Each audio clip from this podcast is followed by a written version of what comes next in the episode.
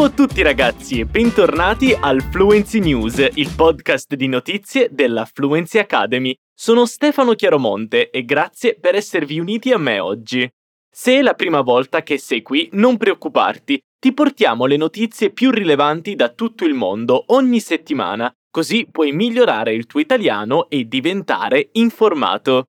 Prima di passare alle storie di oggi, lascia che ti ricordi di andare su fluencytv.com per avere accesso alla trascrizione di questo episodio e a tutte le nostre fonti.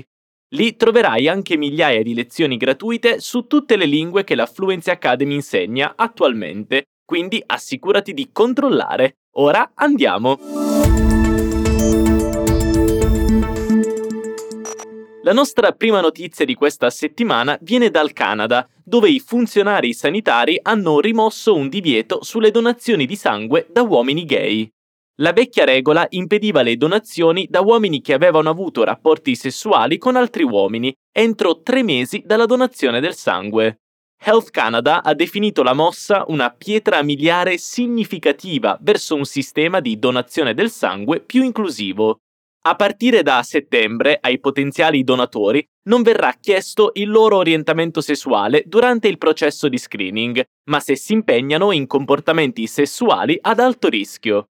Il cambiamento di politica arriva dopo che il Canadian Blood Services, che raccoglie le donazioni di sangue ed emoderivati nella maggior parte del paese, ha presentato una richiesta l'anno scorso per eliminare la regola.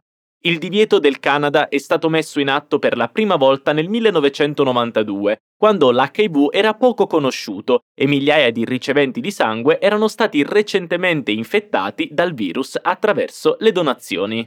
Il divieto di donazione era inizialmente a vita, ma questa politica è stata allentata nel 2013, quando gli uomini che hanno avuto rapporti sessuali con altri uomini erano autorizzati a donare dopo essere stati in astinenza per 5 anni. Questo è stato in seguito attenuato all'attuale periodo di tre mesi. In una conferenza stampa di giovedì, il primo ministro Justin Trudeau ha detto che il cambiamento era atteso da tempo, chiamando l'approccio attuale discriminatorio e sbagliato. Molti paesi hanno istituito divieti di donazioni simili durante l'epidemia di AIDS negli anni Ottanta.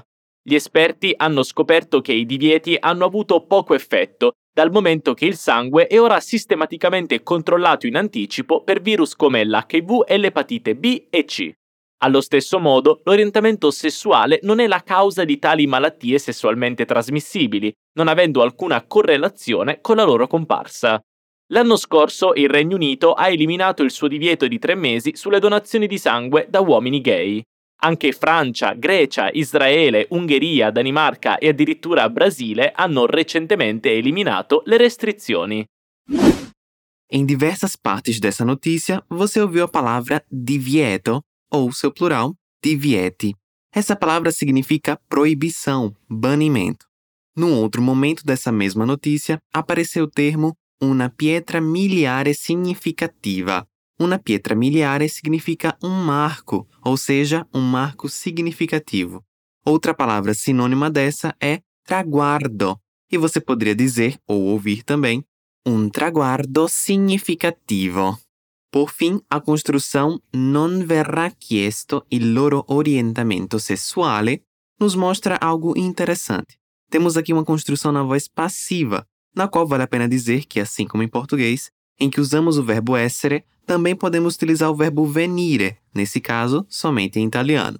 Mas atenção, usaremos o verbo venire somente em tempo simples. Vamos tomar nossa frase da notícia de exemplo. O tempo da vez é o futuro, il futuro semplice. Note que o verbo venire aparece como verrà e logo depois vem acompanhado de um particípio, ou seja, non verrà chiesto il loro orientamento sessuale, ou seja, não será pedido ou solicitado a orientação sexual deles. Il telescopio spaziale James Webb è pronto per osservare l'universo. Il massiccio specchio dell'osservatorio spaziale, in grado di scrutare le zone più lontane dello spazio, è ora completamente allineato secondo il team web della NASA. Considerato come il più importante osservatorio spaziale del mondo, Webb ha completato con successo una serie di passi negli ultimi mesi che erano cruciali per allineare i suoi 18 segmenti di specchio d'oro. Webb sarà in grado di scrutare all'interno delle atmosfere degli esopianeti e osservare alcune delle prime galassie create dopo l'inizio dell'universo, osservandole attraverso la luce a infrarossi che è invisibile all'occhio umano.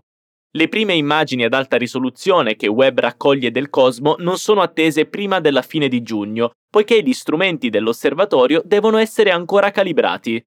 Ma i risultati dei test rilasciati dalla NASA mostrano le immagini chiare e ben a fuoco che quattro strumenti dell'osservatorio sono in grado di scattare.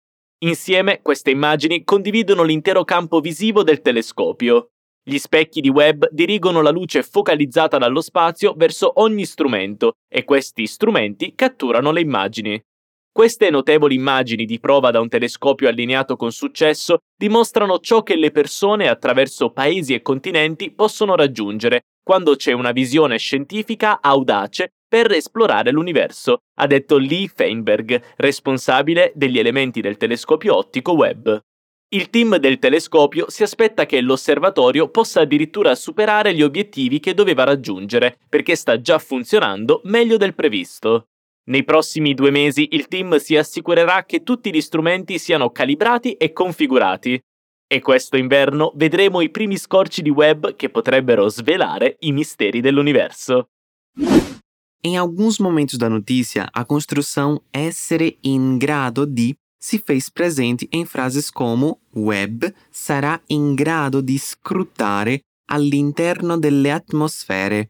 Essa construção quer justamente dizer ser capaz de, e aqui está no futuro, ou seja, o Webb será capaz de scrutare. E caímos direto no próximo ponto, o verbo scrutare, que aqui quer dizer examinar, olhar algo com mais atenção. E já para o final você ouviu o trecho. Il team del telescopio si aspetta che l'osservatorio possa superare gli obiettivi. Aqui o verbo aspettare ganha a partícula si e passa a significar prever um determinado evento ou comportamento ou até mesmo esperar que algo aconteça. E isso quer dizer que o time do telescópio espera que o observatório possa alcançar os objetivos. Perceba que, de igual forma, assim como em português, depois do se aspetta que, temos uma frase no conjuntivo, ou seja, que o observatório possa superar gli obiettivi. Em português seria algo como que o observatório possa superar, possa alcançar os seus objetivos. Note que em português utilizamos o tempo no subjuntivo, que é o tempo correspondente ao conjuntivo em italiano. Le temperature in alcune parti dell'India e del Pakistan hanno raggiunto livelli record, mettendo a rischio la vita di milioni di persone, mentre gli effetti della crisi climatica si fanno sentire in tutto il subcontinente. L'ondata di caldo sta mettendo alla prova i limiti della sopravvivenza umana, dice un esperto. La gente del posto ha sofferto per settimane temperature che hanno ripetutamente colpito quasi 50 gradi, senza precedenti per questo periodo dell'anno. Le persone sono state spinte nelle loro case, incapaci di lavorare se non durante le ore notturne più fresche, e stanno affrontando carenze critiche di acqua e energia. Il mese scorso Nuova Delhi ha avuto per sette giorni consecutivi temperature sopra i 40 gradi Celsius, 3 gradi sopra la temperatura media del mese di aprile, secondo i meteorologi della CNN. In alcuni stati il calore ha forzato la chiusura delle scuole, danneggiato i raccolti e messo sotto pressione le forniture di energia, mentre i funzionari hanno avvertito i residenti di rimanere in casa e bere tanta acqua. L'India nord-occidentale e centrale ha avuto l'aprile più caldo in 122 anni, mentre Jacobabad, una città nella provincia pakistana di Sindh, ha raggiunto i 49 gradi sabato, una delle temperature di aprile più alte mai registrate nel mondo. L'ondata di calore ha già avuto un impatto devastante sulle colture, tra cui il grano e vari frutti e verdure. In India la produzione di grano è calata fino al 50% in alcune delle zone più colpite dalle temperature estreme, aggravando i timori di carenze globali dopo l'invasione della Russia in Ucraina, che ha già avuto un impatto devastante sulle forniture. Sherry Rehman, ministro pakistano per il cambiamento climatico, ha detto al Guardian che il paese stava affrontando una crisi esistenziale, poiché le emergenze climatiche si stavano facendo sentire dal nord al sud del paese. Rehman ha avvertito che l'ondata di calore stava causando lo scioglimento dei ghiacciai nel nord del paese a un ritmo senza precedenti e che migliaia di persone erano a rischio di essere colpite da inondazioni. Ha anche detto che le temperature estreme non hanno avuto un impatto solo sui raccolti, ma anche sulla fornitura di acqua. I serbatoi d'acqua si prosciugano, le nostre grandi dighe sono quasi vuote in questo momento e le sorgenti d'acqua sono scarse, ha detto. Rehman ha detto che l'ondata di calore dovrebbe essere un campanello d'allarme per la comunità internazionale. Gli eventi climatici e meteorologici sono qui per restare e in effetti accelereranno solo nella loro scala e intensità se i leader globali non agiscono ora, ha detto. Três pontos importantes marcam a notícia que acabamos de ouvir. A primeira diz respeito ao trecho. La produzione di grano è calata fino al 50%, na qual a palavra grano significa aqui trigo e o verbo calare significa baixar, diminuir. E por fim, o termo um campanello d'allarme, que quer dizer um sinal de alerta. E la nostra ultima storia di oggi viene da un gruppo di ingegneri e scienziati dell'Università del Texas. Hanno creato una variante dell'enzima che può abbattere le plastiche dannose per l'ambiente, che di solito richiedono secoli per degradarsi in poche ore o giorni. Questa scoperta potrebbe aiutare a risolvere uno dei problemi ambientali più pressanti del mondo, cosa fare con i miliardi di tonnellate di rifiuti plastici che si accumulano nelle discariche e inquinano le nostre terre naturali e l'acqua. L'enzima ha il potenziale di sovralimentare il riciclaggio su larga scala che permetterebbe alle grandi industrie di ridurre il loro impatto ambientale, recuperando e riutilizzando la plastica a livello molecolare. Le possibilità di sfruttare questo processo di riciclaggio all'avanguardia sono infinite, ha detto Al Alper, professore del Dipartimento Mecchetta di Ingegneria Chimica alla UT Austin.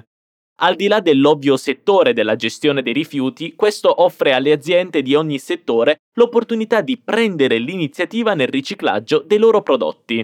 Attraverso questi approcci enzimatici più sostenibili possiamo iniziare a immaginare una vera economia circolare della plastica.